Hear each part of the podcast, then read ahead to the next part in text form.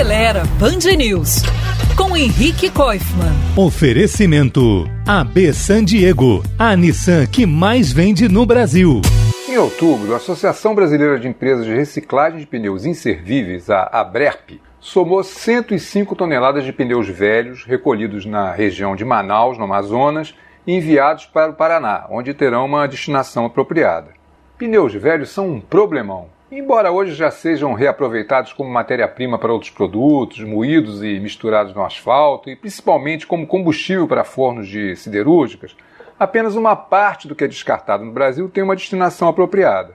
Uma das coisas que dificulta e encarece esse processo é ter que transportar os pneus recolhidos para longe, porque não há recicladores em todas as regiões.